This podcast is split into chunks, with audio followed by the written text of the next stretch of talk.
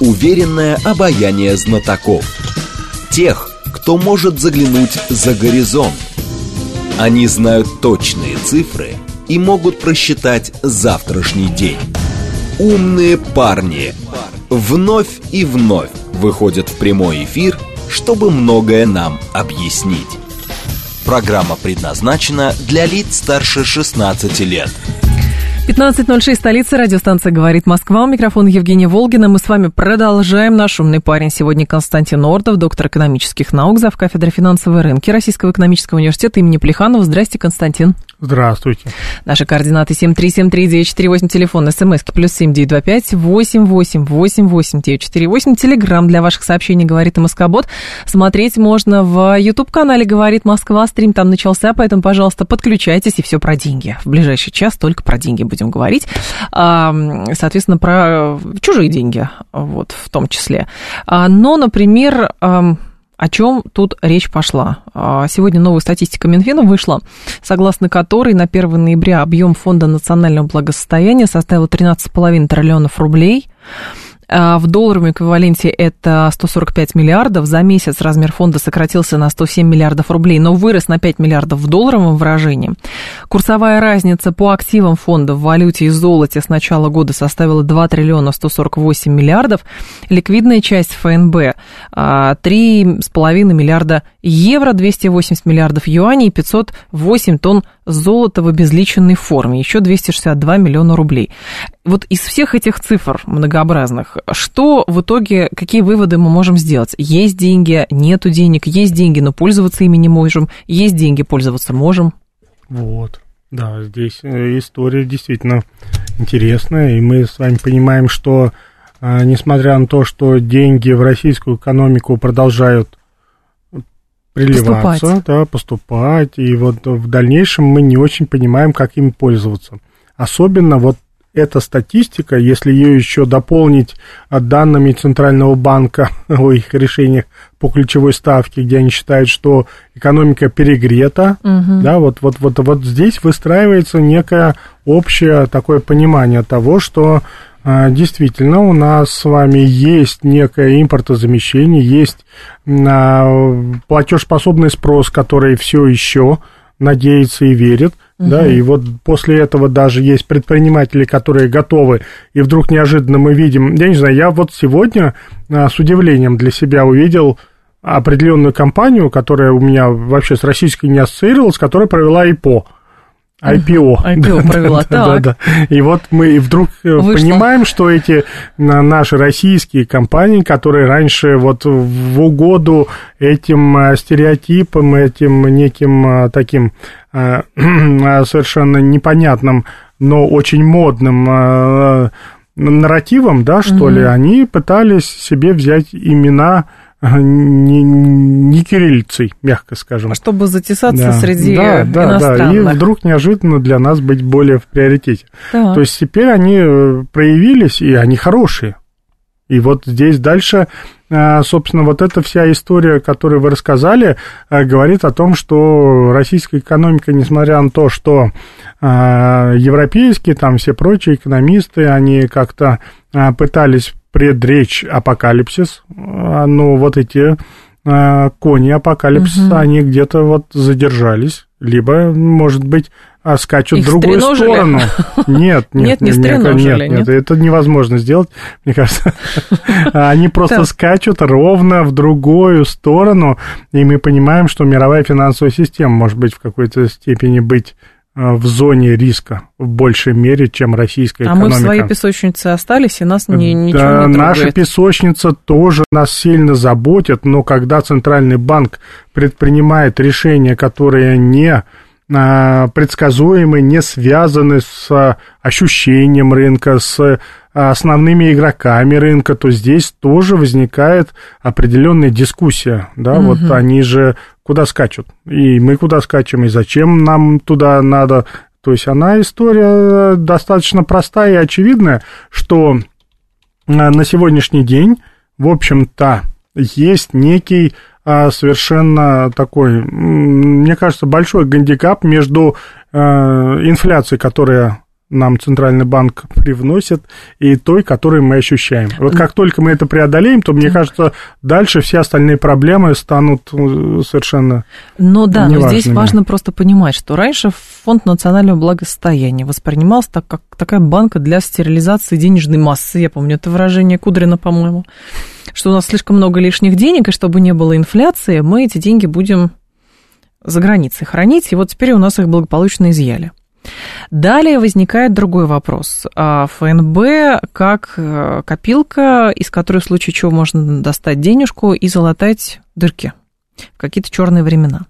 Вроде как все эти черные времена, ну, более-менее преодолеваются, какая-то стабилизация происходит. И важно теперь понимать, вот те деньги, которые находятся в ФНБ, как ими государство объективно может оперировать? Нет, ФНБ это, в принципе, является некой кубышкой, это такая закрома Родины, о которых так. никто никогда не знал, никто никогда их не видел, и никто никогда не знал, как ими воспользоваться. Но они есть. Но они есть, они, наверное, должны быть. Вопрос лишь их размера объема и э, целесообразности в конкретный момент времени их формирования. В этом же суть.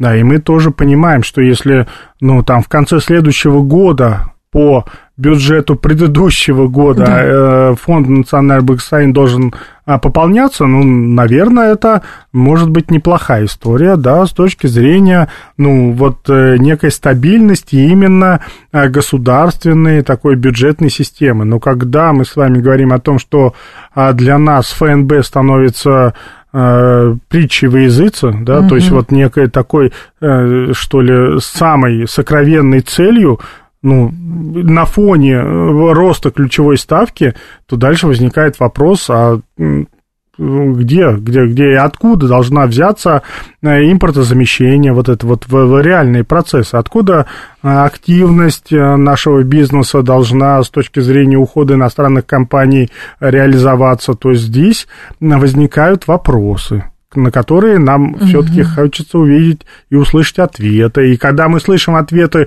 что уже пять лет, как, а, в общем-то, рост кредиторского портфеля, а, кредитного портфеля наших банков вызывает существенные а, какие-то диссонансы в Центральном банке, что последние 2-3 года, в общем-то, и рост ипотечного портфеля тоже почему-то вызывает у них какие-то вопросы. А, больше того, угу. после принятия последнего решения по ключевой ставке радикального, непредсказуемого количества заявок на ипотечное кредитование увеличилось. Ну, потому ну, что вот хочется спросить, а вы с чем боретесь-то? Да, в последний чем? вагон хотел вскочить. Ну, а это понятно, но вот Центральный банк-то с чем в этот момент-то пытается... С инфляцией, он говорит. Э, да. Но Отличная история. Ну, она прямо в его прогнозах и существует в настоящее время. То есть там каких-то таких настолько радикальных, причем инфляция 7%, а вы делаете 15% э, ключевую ставку, ну, вы прямо боретесь явно с ветряными мельницами с в вашем представлении. Либо скажите нам о, о тех данных, с которыми вам приходится взаимодействовать, и которые вызывают у вас То есть повышение ставки – это ошибка сейчас? Или хуже, чем ошибка. Или хуже. да, да. А, Тут классика это? нам с вами дает да? простор, да. Серьезно? Это хуже, чем ошибка, да. А, то есть это может быть какое-то намеренное ну, Мне кажется, действие. ну, я не готов на этом настаивать, безусловно. Но мне, э, по моему представлению, это ну, странная история, если вы действительно настаиваете на тех прогнозах по инфляции, которые вы говорите, что для вас очень важны, и на том, в общем-то, драйвере экономического роста российской экономики, который сегодня существует. Да. да, и если вам хочется выбить последние какие-то там даже вот вот вот вот э, из-под табуретки какие-то отдельные элементы. Ну, мне кажется, это неплохая история. Помните, у нас в детстве была эта игра, да, то есть вы не элемент, чтобы не разрушилась система. Я только вчера вот. такой ребенку купил, кстати. Как чувствовала, что разговор об этом пойдет, да.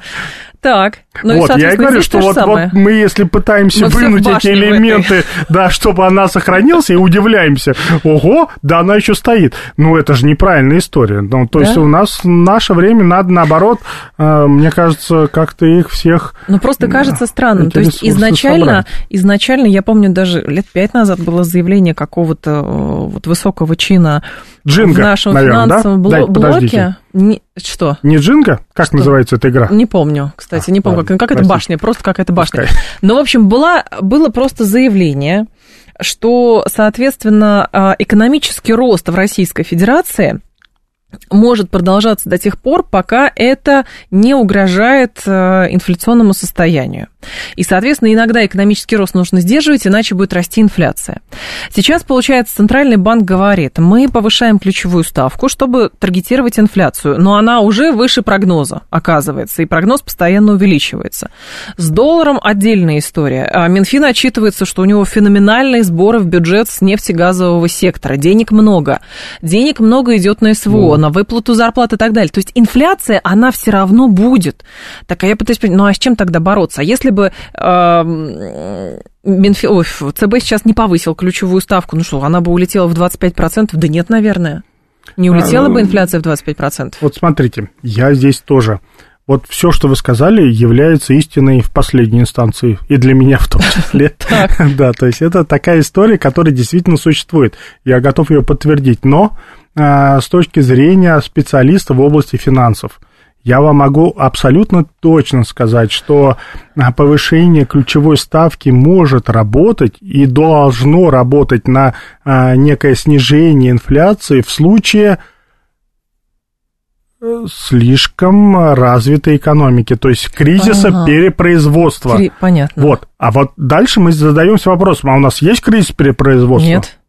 Нам, наоборот, много чего не хватает вот, внутри. вам точно, видимо. А вот и нам тоже всем дружно тоже не хватает, но суть, да, действительно заключается в том, что какого-то вот такого острейшего кризиса перепроизводства нашими национальными, да, там, бизнесменами, промышленными группами еще чем-то нету. И в конечном итоге возникает тогда совершенно очевидный ответ на вопрос, а к чему приведет в общем-то, повышение ставки. А повышение ставки в данном случае приведет к тому, что если бы, это же вы тоже жертва ЦБшных стереотипов, а она приведет к тому, что... Подождите, вот в этом весь а, какая-то, мне кажется, инфернальность этого процесса-то. Она приведет к тому, что более дорогие кредиты наши же производители будут закладывать нам же в цену. Так это То есть она приведет к инфляции. То есть борьба с инфляцией приведет к инфляции. К стагфляции тогда уж. Какой стагфляции? Это инфляции. Не Нет, стагфляция это когда у нас с вами ну, стагнация плюс инфляция. Да. Останавливается экономический рост плюс инфляция. Слушайте, вы еще глубже копнули. Так глубоко я не готов. Но просто вот исходя из того, что кредиты для нашего бизнеса, который пытается импорта заместить уходящие компании, которые расширяют свое производство и понимают, что для них ресурсы под это являются более дорогими, они, конечно же, это заложат в готовую продукцию, в конечную продукцию. И эта конечная продукция и является неким проводником инфляционных процессов. Угу. Вот, собственно, вот эта инфляция воспроизводится на сегодняшний день через более высокую ключевую ставку со стороны ЦБ, который борется с инфляцией. есть... И вот в этом ага. какой-то парадокс непреодолимый в настоящее время, мне кажется, у нас в российской экономике начинает доминировать. То есть это она всегда, история существует, да, то есть угу. это не надо думать, что это вот какой-то отдельный момент времени она появляется. То есть, конечно же, экономические процессы, они имеют положительные, отрицательные, да различного рода факторы, но на сегодняшний день-то мы с вами делаем ставку на что? На то, что в результате роста стоимости кредита цены упадут? Нет. Конечно, нет, наоборот. Вот. Они увеличатся. И вот тут мы с вами на одной стороне вдруг неожиданно стали. Да, но просто здесь, правда, а выход-то тогда какой? То есть в данном случае повышение ставки было просто ради повышения ставки, и, соответственно, посмотрим, потому что, насколько я понимаю, эффект от повышения ключевой ставки, он отложен, ну, месяца на, на квартал, наверное, в среднем, да? можно это увидеть. Да это Полгода. когда у вас есть достаточное количество импорта. Но мы же с вами говорим, да. что мы его хотим заместить. Мы То есть хотим мы хотим заместить... Ну, ограничить своих внутренних производителей. Нам кажется, что они уже как-то перестарались в рамках импортозамещения. Хотя при этом, Активно при всем, импортозамещение для нас э, все-таки остается некой притчей в языцах, да, и ну, мы конечно. каждый раз говорим о том, что ну, нам бы хотелось гораздо больше. Ну вот гораздо больше, и когда вам кажется, что чрезмерно, вот в одну и ту же лохань это все невозможно уместить. А, слушатель говорит, главная прибыль банковского сектора, остальное все не важно Замечательно, говорит Вячеслав Моряк. Как повышение ключевой ставки может затормозить инфляцию, за счет чего, Виктор? Это уже Константин ответил на этот вопрос. Никак. Читайте в нашей книге. А, так, не всегда. Не всегда, допустим. Алексей спрашивает, а, спросите, пожалуйста, у эксперта, по ощущениям, у нас сейчас есть дефицит товаров и услуг, и складывается впечатление о взрывном спросе. Это как-то связано с работой оборонного комплекса? То есть одно вытекает из другого или что? Ну вот я бы на самом деле разделил. То есть да, да у нас оборонный комплекс, и мы не обсуждаем, потому что это является ну, частью... Ключевой сейчас да, работает, на сегодняшний да. день.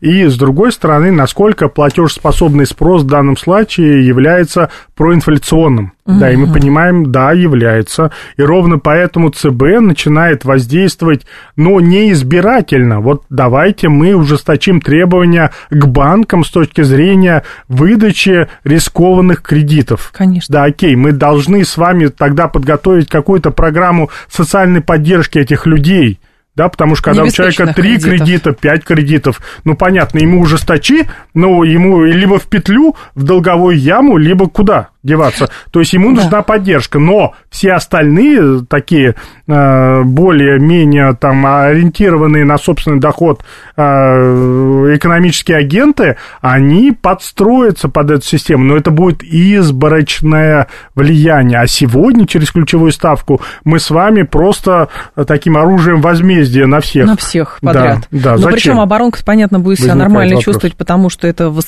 только госзаказ, и госзаказ оплачивает в любых количествах, в любые деньги поставляет, это понятно. И дай бог, чтобы работал этот оборонный комплекс. Здесь есть а, другой аспект, вот по поводу импортозамещения. Ведь с повышением ключевой ставки и с тем, что доллар опускается, ну, не намного, проблема с импортом же тоже возникает, потому что импортная продукция, которая должен быть все равно внутренний рынок насыщен, пока идет стадия развития по ряду секторов импортозамещения, импорт становится дорогим. Это тоже проблема. Дороже, да. да Сильно да, дороже. Да, да. Ну вот сейчас мы с вами точно вроде бы, э, мне кажется, и мне бы хотелось верить, хотя, конечно, вот мы не слышим уверений со стороны правительства, да, угу. Министерства финансов, Центрального банка в том, что они готовы какой-то уровень курса поддержать. А, говорят, а на ну, самом деле 90-93, я так поняла, что вот это вот основное сейчас. Вот, а 95, 97, а до этого мы слышали 7, 78, да, то есть мне бы хотелось тоже в этом смысле а, понимать, что у государства есть ресурсы, фонд национального благосостояния мы увеличиваем не за счет рублевых ресурсов, да, валютных. Ну, давайте, коллеги, тогда, может быть, мы уже не руб... валютные ресурсы, а поддержим, поддержим на определенный там диапазон времени курс рубля. Это было бы тоже хорошо для нашего бизнеса, угу. и причем для нас с вами, как потребителей в том числе. Фиксировать курс? А, же фиксировать ну, в каком-то диапазоне, может а быть. А это можно сделать? Ведь в 2014 году же по ряду причин ну, Центральный банк отказался от фиксированного ну, по курса. По неадекватным да? своим оценкам, да, когда мы пытаемся сейчас. это... Да, но тем не менее, мы понимаем, что на сегодняшний день а у нас с вами есть э, отличительные, просто разительные отличия от того периода. Мы закрыли валютный рынок мы хотим ограничить а, рынок вывода капитала, капитала из да. России, да, то есть вот эти, те спекулятивные, по сути, инструменты, которые ключевым образом могли повлиять на курс, то есть это облегчает, на самом деле, удержание курса, никто не говорит о том, что давайте удерживать курс на 30 рублях, да, Хотя, Хотя может быть, кому-то приятно, кому-то, да, там у кого Очень. под подушкой, под матрасом, было бы обидно. Ну, естественно. Вот. Их обидеть тоже нехорошо. Но здесь просто, Константин, возникает другой момент. Нам говорят, что мы не можем отказаться от плавающего курса, потому что мы находимся в рынке, это не рыночные механизмы. Но справедливо ли говорить, что мы все-таки находимся в рынке? Если у нас замороженные активы, вот. санкционное давление, это уже И не рынок. ограничения на валютном рынке это тоже уже существуют. Не Да, это уже не является инструментом рыночной экономики, это безусловно. То есть здесь важно отдавать себе отчет в этом. Да. Угу. Слушатель говорит, курс рубля сам по себе регулятор, его не нужно регулировать дополнительно, ничего страшного не будет при курсе 120, 130, 150, говорит Юра Каменков, а там и 200 можно 1000 сразу. У кого под подушкой будут рады. Наверное. Да. Ну, то есть, а как бы 120, 130, 150 это скорее вот психологические аспекты, или с точки зрения экономики это тоже гиблое дело? Не, на сегодняшний день мы видим, что это некая такая история альтернативная реальность. 150, да? Конечно, да. То есть макроэкономика к этому никаким макаром, образом в принципе, не предрасполагает. То есть консалтеры западные, которые Байдену говорили, что сейчас будет 200, они тоже провалились в своих расчетах? Да. Ага. Но они не только Байдена, а еще до Байдена говорили, до Байдена что говорили. чья, да, там разорвана вся экономика. То есть здесь эта история, ну, на самом деле этим кичиться тоже не стоит, да, то есть здесь это действительно лучше оставить этим все равно спекулянтам, которые на этом рынке будут угу. доминировать, хотим мы того или нет, этого не надо изменять, но при этом макроэкономика, вот эта а, некая предсказуемость и стабильность, она а, должна, в общем-то, предопределять э, коридор, в рамках которого у них при всем желании всего лишь э, мощь, моща, да. возможно. Ну да, вот хорошо, а, а почему тогда так сложно сделать курс именно предсказуемым, потому что, а, ну, действительно, людям, которые занимаются промышленным производством, да и просто физическим лицам, ну, действительно сложно планировать свою жизнь, потому что вот успеешь ты вскочить в этот поезд со ставкой там 8%, молодец. Сумеешь ты разгадать тайные хитрые планы финансового блока, молодец. Не сумеешь, ну, извините, естественный отбор получается. Ну, это же мы все равно развиваемся по спирали, да, там так. как философия нам отрицание-отрицание концепцию навязывает, угу. то же самое и здесь. То есть негативный опыт вдруг неожиданно нам дает некие э, для дальнейшего действия вот основания. А дальше мы понимаем, что эти основания становятся негативными, и мы снова возвращаемся на исконные да, какие-то вещи. Поэтому тут эта история очень простая. Что мы хотим достичь? Если нам нужна действительно некая mm-hmm. основа для экономического роста, для развития нашего бизнеса, то, мне кажется, вот эти 300 миллиардов, которые международных резервов сегодня заморожены, и 300 миллиардов остались. Да, вот она история, которая могла бы дать нашему бизнесу достаточно уверенный фундамент э, и с точки зрения предсказуемости курса.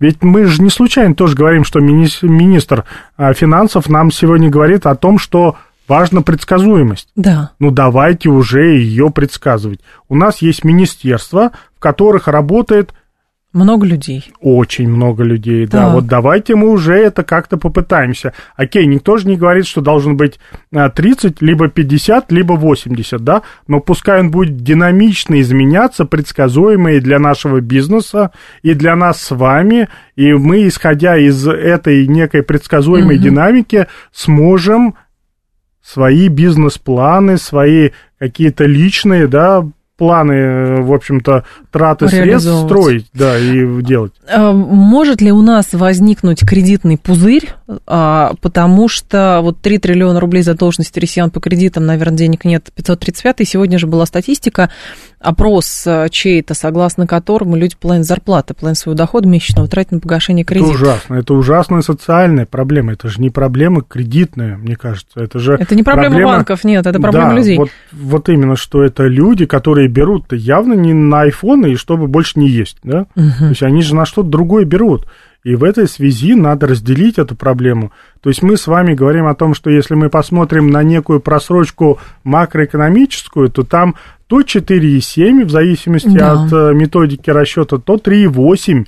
То есть она не нарастает по мере того, как кредитный портфель у нас с вами увеличивается, и уже, mm-hmm. наверное, лет 5, а то и 7 с точки зрения Центрального банка этот портфель увеличивается непропорционально, не каким-то образом там финансово устойчиво, тра-ля-ля-ля-ля-ля, но он увеличивается, и при этом просрочка сокращается. Ну, так живет да. весь мир. Я просто к чему? Я понимаю. Это так живет весь мир. То есть, если мы хотим опровергнуть там основы современной финансовой системы, ну, давайте это попробуем. Это не имеет шансов на успех. Но вот если их сохранить, в них вписаться угу. их дальше как-то пропагандировать, то, мне кажется, это будет история вполне приемлемая социального рода реабилитации для тех, кто заигрался. Заигрался и закредитовался сильно. Константин Нордов с нами, доктор экономических наук. Сейчас новости, потом продолжим.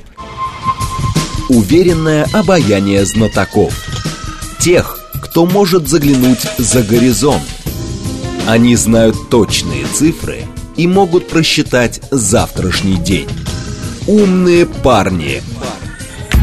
15.35 в столице. Радиостанция «Говорит Москва». У микрофона Евгения Волгина. Константин Ордов с нами, доктор экономических наук, зав. кафедры финансовые рынки университета имени Плеханова. А несколько сообщений прямо в режиме Блиц.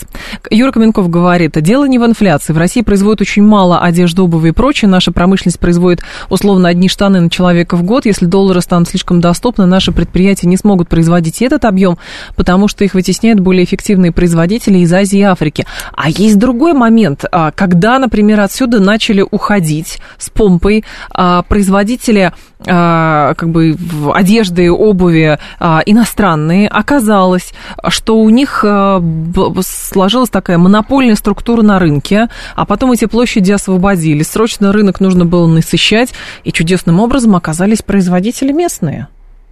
Ну, это отчасти, а с другой стороны, есть некий феномен, которым да. мы уже, наверное, лет 40-50 в рамках глобализации двигались, есть отдельные страны, которые не Заточен. производят ничего, кроме микросхем.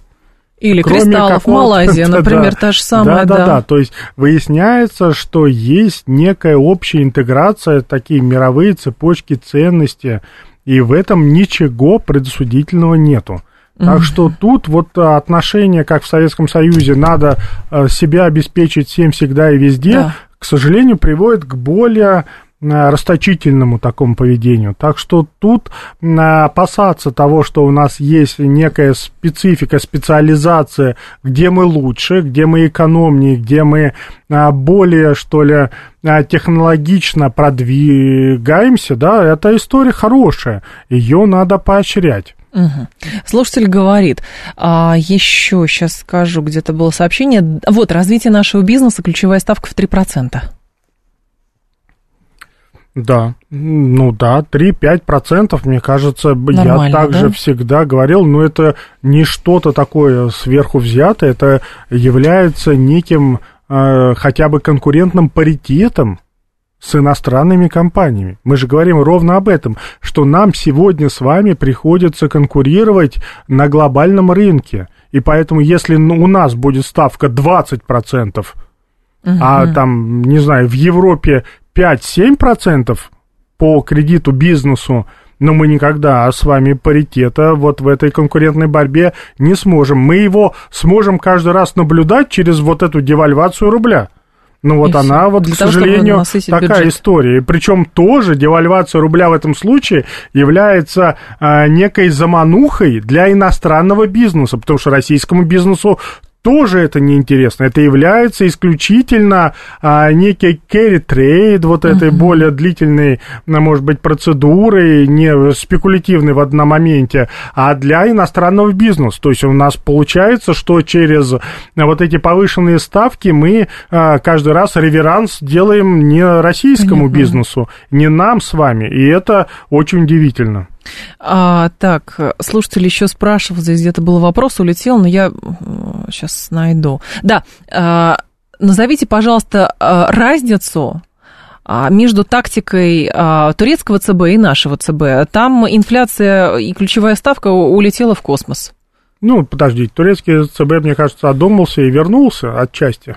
Да? да, да, да. После того, как там четвертого, что ли, да, главу назначили а, Центрального банка. То есть здесь не надо искать эту разницу. Надо искать разницу в том, что и в Турции, и у нас, к сожалению, ЦБ доминируют на финансовом рынке. И они являются а, законодателями мод. И вот э, у нас, например, в России с вами угу. еще лет э, 10, там, 20 назад Центральный банк не был мегарегулятором. У нас с вами был отдельные а, такие государственные институты, которые говорили страховой рынок, фондовый рынок, они вот это все а, теперь в настоящее время Центральный банк под себя подмял, потому что он сказал, что он может это делать более эффективно. И он действительно это делает более эффективно. Чтобы спекуляции не а, было, да. Да, то есть он может регулировать и должен, и действительно мы понимаем, что в этом есть некая основа, но есть, на мой вкус профессиональный, только одна разница.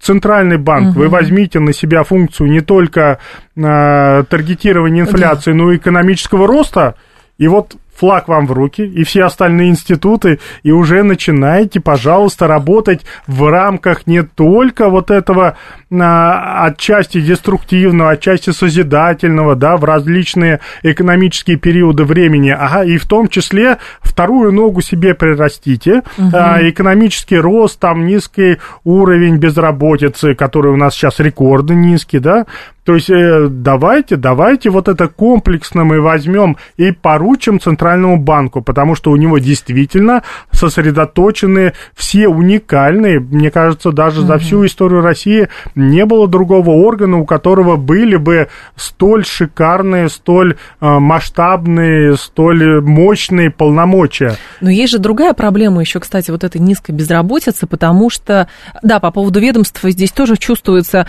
э, как будто бы, знаете, знаете, вот, э, вот эта история с тем, куда все-таки двигаться российской экономики, не обусловлено ли это неким то ли спором межведомственным, а то ли рассогласованием, потому что вроде ЦБ мегарегулятор наш, Минфин должен отвечать за наполнение бюджета, Минэконом вроде бы должен экономическую стратегию продвигать, но у него на это полномочий нету. И поэтому возникает вопрос, а кто у нас вообще решает, куда российская экономика движется? Центральный банк в лице Набиулиной может справедливо говорить, моя задача вам стабилизировать экономику, я вам стабилизирую экономику. Минфин говорит, моя задача, что в бюджете был профицит все-таки, а не дефицит, потому что расходов много. Я это делаю. И, и в итоге, как э, получается, да, то дитя... Лебедь, рак и щука. Да, лебедь, да, рак вот и щука. классическое произведение для нас. Ну и, соответственно, а, как бы здесь речь идет о перераспределении полномочий или все-таки а, о как бы концептуальном каком-то взгляде то, куда надо двигаться. Потому да. что если говорить импортозамещение, импортозамещение, импортозамещение, от этого импортозамещения меньше не станет, больше точнее. И слаще. А слаще не станет. А выяснится вообще, на самом деле, как мы понимаем импортозамещение? Просто покупали на Западе, теперь покупаем в Китае или все-таки производим свое? Здесь тоже раз, разное да, толкование этого термина есть. Согласен, согласен.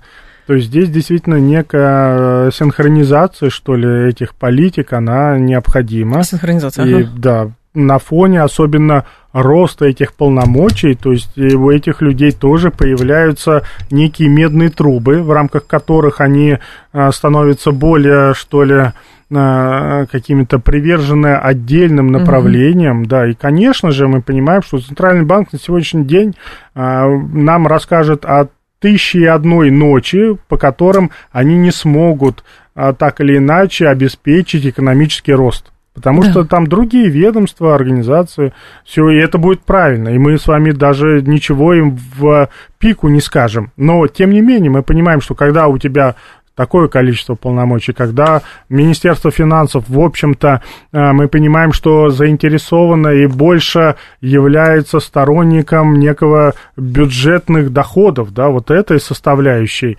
а Министерство экономического развития, ну, занимается скорее больше такой ролью тамады, что ли, в нашем современном правительстве. Ну, конечно. Но они, ну, ощущение, что у них ограниченное количество ресурсов, при этом они пытаются, ну, вот как-то Напомнить вот, о себе, свести, что да, есть. вот этих а, отдельных, очень мощных, а, да, деятелей угу. для того, чтобы они э, договорились уже наконец-то и в рамках синхронизированной а, экономической, государственной политики, угу. куда включается и денежно-кредитная политика, на самом деле. Это же не что-то должно быть отдельное от государства, это да. должна быть частью единой государственной экономической политики.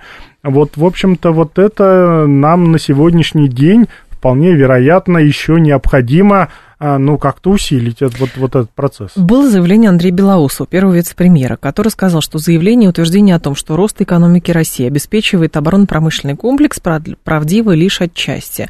Часто говорят, это неправда, это, мне кажется, частичная правда. Действительно, ОПК растет высокими темпами, он тянет за собой смежные отрасли, но у нас очень высокими темпами, 5-7% в месяц, со снятой сезонностью растут сектора, которые обеспечивают импортозамещение. Вопрос, конечно, какие-то сектора, но здесь же еще сюда же и тема с э, ультранизкой безработицей, рекордно низкой, да. она же тоже наверняка связана с тем, что если в ОПК сейчас и в сфере именно как бы э, там, приглашения людей в добровольцы, отправка на СВО, там же платят большие деньги, в ОПК платятся теперь большие деньги, и, соответственно, если у людей есть какой... А, а наряду с этим другие предприятия, какие-то компании там маленькие, например, да, не готовы или у них нет возможности платить большие зарплаты. И выясняется просто, что люди идут как бы работать туда, где есть большие деньги, высвобождая, соответственно, а, какие-то посты, места, вакансии. вакансии, да, в других сферах, а в других сферах, в общем, говорят, да, у нас рук не хватает, но мы не хотим вам платить большую зарплату, кроме индексации, если она будет, и то хорошо. Да, ну вот тут я традиционно выпадаю в другой Пожалуйста. что ли, мейнстрим, который да. в наше время существует. Это в том, что если в мире там такое, там количество три робота там на тысячу рабочих мест, да, то так. у нас один робот. И тот У Вердер, нас... да, ага. или не Вердер, а это Фёдор. электроник. Там электроник, робот, робот Федор еще был из большего детства. Ну, то есть там история, где у нас на самом деле есть потенциал для того, чтобы сделать рутинную работу автоматизированно, и при этом а, те люди, которые претендуют на рабочее место, более высокооплачиваемые были. Оператор это, робота, самом, например. Ну, это же является целью и задачей. И больше того, это для нас с вами такой экзистенциональный выбор. Да? То есть мы с вами либо этого добьемся, ну, либо, видимо, в ближайшее время-то у нас большего количества рук все равно не появится. Так что в этом отношении у нас безальтернативная есть задача продолжения цифровизации, некого технологичного и технологического развития в различных отраслях.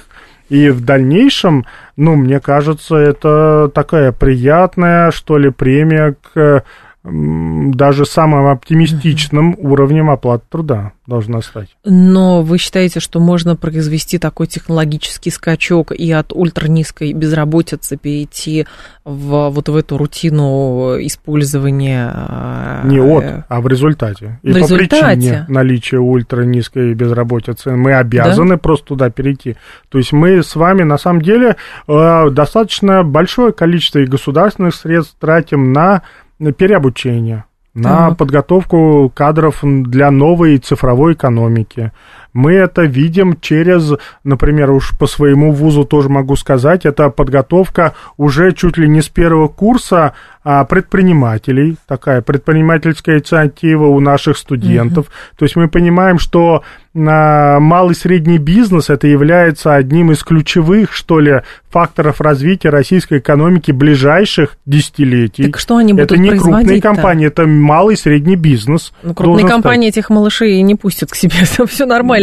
Здесь просто проблема в другом. А что они будут производить? Вот уже сейчас говорят, что у нас экономика такая, это либо тяжелая промышленность, а, либо экономика сервиса, а среднего не дано. Это, мне кажется, очень большое заблуждение. Так, То есть это начиная... мифы. Да, да, да. А вот использование искусственного интеллекта в рамках ответа на Э, колл-центры, угу. да, и все прочие вещи. То есть там мы можем индусов заместить, мне кажется, э, Что, потому в смысле, что... Вот индусов этот, в Индии заместить э, или нет? Нет, потому или что там какая-то история колл-центров существует. Я каждый раз, э, когда начинаю общаться с какими-то там проблемами с подпиской, еще что-то, вдруг слышу вот четкий английский, который так. мне подсказывает, что это Э, прямо аутсорсинг, ага. да, где-то и очень даже вот там. И вот, тем не менее, мы с вами говорим о том, что на сегодняшний день а, продукты цифровой экономики, они разрабатываются, они могут быть воспроизведены, и в этом нету никакого там зазорного, что ли, элемента. Больше того, это есть некое создание собственной платформы, на основании mm-hmm. которой это в дальнейшем может быть трансформировано в предоставление дополнительных услуг. А, да, и вот тут э, там тот же 1С, да, он пришел на а, смену САПа, да, того же, где у нас очень многие компании сидели на управленческом учете вот через, ну, такие привычные, там, иностранные, очень дорогие сервисы, и вдруг неожиданно пришла необходимость задуматься, а что свое мы сделали. И он, мы свое что-то сделали, и мы это начинаем, продолжаем адаптировать, и эта адаптация, она как раз а, проходит через вот другой разлом, а, более стратегический, связанный с некой sustainable development, да, то есть вот Понятно. такое стратегическое развитие, ESG-трансформация ага. бизнеса, то есть мы туда можем а, с вами интегрироваться с использованием своих наработок. И это очень хорошо. Юр Каменков говорит, я вчера переезжал к европейскому брокеру, весь день плакал, наши банковские продукты на две головы выше, чем вот. западные аналоги, и получается, что мы можем в поисках той самой внешней ниши, а, помимо углеводородов, там, зерна, удобрений, а в поисках вот ниши, которую можно занять на внешнем рынке, это что, рынок цифровизации? Ну, это то, что может дать э, достаточно хороший фундамент для скачка других компаний. Вот мы с вами говорим о том, что на сегодняшний день, на самом деле, там биотех, еще какие-то такие да. вещи, которые создают фундамент для того, чтобы компании начинали малый, средний бизнес развиваться, но им надо создать этот фундамент. Вот, собственно, и цифровизация в том числе является а, некой mm-hmm. этой основой. 7373948, телефон прямого эфира. Наденьте, пожалуйста, наушники, пару звонков примем, а то люди хотят с вами поговорить. Здрасте, пожалуйста, слушаем вас. Алло. Добрый день, Сергей Алексеевич. Да, Сергей Алексеевич. У меня короткий вопрос. Скажите, а на сегодня у нас есть экономический и технологический суверенитет? И как вы все это оцениваете? И как вы оцениваете государственное управление экономикой? Спасибо. Да, это вопрос ну, тоже тяжелый, тяжелый, потому что я-то, будучи апологетом рыночной экономики, да, до недавнего времени как минимум, верил в то, что в рыночной экономике есть эти а, какие-то балансирующие, что ли, инструменты, факторы, институты, которые, ну, приводят э, к некому такому да, отделению экономики угу. от политики, да, и это было бы правильно. И ровно здесь я бы вам ответил, что а, какая-то там а, суверенность, она не требуется.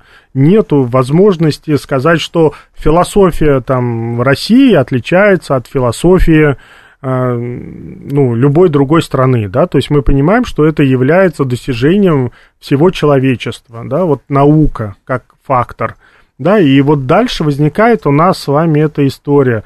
То есть у нас есть свои ученые, у нас есть там свои Ломоносовы, да, которые обесп... Э, организовали Российскую Академию Наук, да, угу. в которой произошло там множество открытий мирового характера. То есть надо ли их прятать, надо ли их скрывать, надо ли собственно, на них что-то вот только для себя выгоду изуч... и извлекать. Но это вот такая отдельная история. То есть здесь и, и другая есть, конечно же, сторона, когда вдруг неожиданно в какой-то момент а, тебе могут запретить доступ к, к каким-то технологиям, да, когда ты, в общем-то, испытываешь эту философию такого общего человеческого, да, что ли, гуманитарного характера. Ну так это же проблема как раз ограничения доступа, это проблема да. глобализации, да. потому что, как оказалось, санкционное давление и протекционизм оказались главными врагами глобализации. Согласен. Ну здесь вот если попытаться, вот, вот когда мы описали вот эти да. все плюсы-минусы, то, на мой вкус, э, вот э, как-то попытка ограничить науку – это путь в никуда. Ну, как ученый, могу сказать. Ага. Да, и поэтому здесь, конечно, надо искать и нужно, и необходимо поддерживать свои направления а, в области всех экономических, а, научных течений, да, простите, вот. Угу. Но то, что мы с вами можем в настоящее время как-то закрыться какими-то а, границами и при этом а, вдруг неожиданно а, совершить скачок, нет ну, мы должны с вами четко понимать, что ну, в настоящее время ну, привлечь этих ученых, может быть, в Россию, да, создать им благоприятные условия для э, развития, для каких-то новых э, прорывов э, научных, это, это действительно история mm-hmm. хорошая. И мы с вами видели, как Сколтех должен был этот ледоколом, да, определенным выступать. Ну, тут никогда э, не бывает поздно. Там история простая. А почему экономический суверенитет а, уравнивают с а, изоляционизмом? И верно ли это? Да, да. Ну, это изоляционизм? В определенной степени. Он в голове должен начать вдруг присутствовать. Я же говорю, у нас есть две концепции. Это либо рыночная, где вы открыты для всех везде и всюду, либо ну, изоляционизм, может быть, это другая крайность, да, но а, без понимания приоритетов изоциалинизма, угу. то есть мы с вами, например, сегодня можем сказать, проанализировав китайский рынок, а вы попробуйте в Китай-то, вложите деньги, а потом заберите.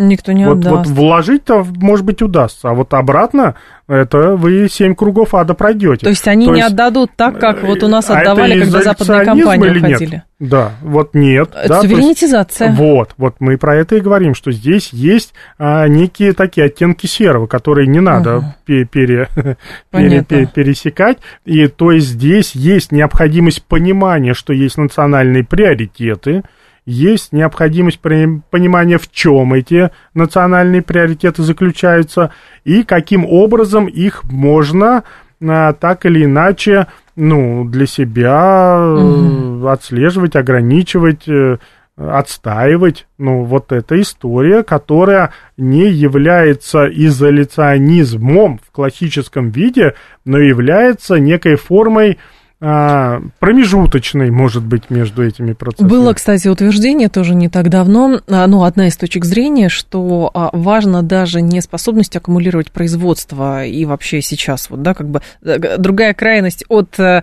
глобализации к такой суверенитизации, что ты внутри себя можешь производить все, а на этом примере приводили как раз Соединенные Штаты Америки, заявляя, что как бы подушка безопасности штатов это патенты. Потому что есть страны, где можно использовать дешевую рабочую силу и что-то производить, но патенты на технологии и, соответственно, технологический суверенитет – это основа для того, чтобы экономика была суверенной.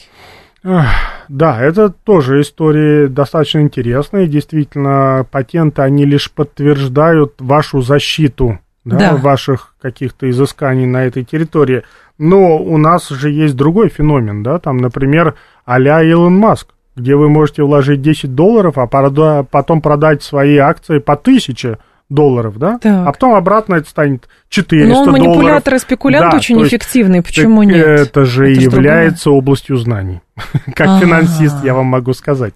Да, то есть мы тут и говорим о том, что нами пользуются в определенный момент времени. И действительно, когда речь заходила о реальном производстве, да. это одна история, где можно в тоннах, килограммах померить а, объем выпуска. И совсем другое дело, когда эту компанию мы измеряем в стоимости акций, которая вчера 10, а завтра 300, угу. а потом 1000 Э, рублей, да, там, например, еще как-то. То есть это та история, которая для нас остается клуарной, и только специалист может понять, и отсюда берутся все эти очень-очень неприятные, наверное, угу. в самом деле э, История. скандалы, да, с финансовыми инвестициями, но отчасти это является уже в настоящее время функцией перераспределения наших с вами сбережений в область инвестиций. Но вот насколько а, эффективен в этом случае фондовый рынок и банковский сектор – остается под большим вопросом, Наши потому что да нет, мировой, Вообще? я боюсь. Я вот каждый раз этот провожу пример, что если уже хотя бы сейчас у нас э, депозиты стали более-менее человеческие, а раньше-то вы принесете депозит под 6% и возьмете кредит да, для себя же, вот прям в соседнем окне под 15-20%, то мы Всё. понимаем, что банковский сектор, ну, очень,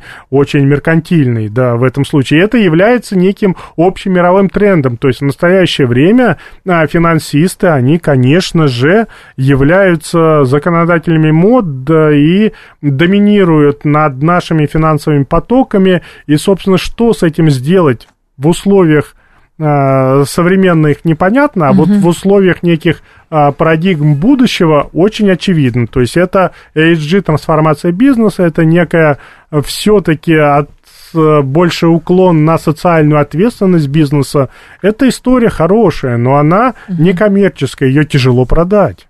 Константин Ордов был с нами, доктор экономических наук, зав. кафедры финансового рынка экономического университета имени Плеханова. Константин, спасибо, ждем снова. Спасибо. Далее у нас информационный выпуск, потом Юрий Буткин. Я с вами до завтра прощаюсь. Револьвере в 10.03 встретимся. Всем хорошего вечера.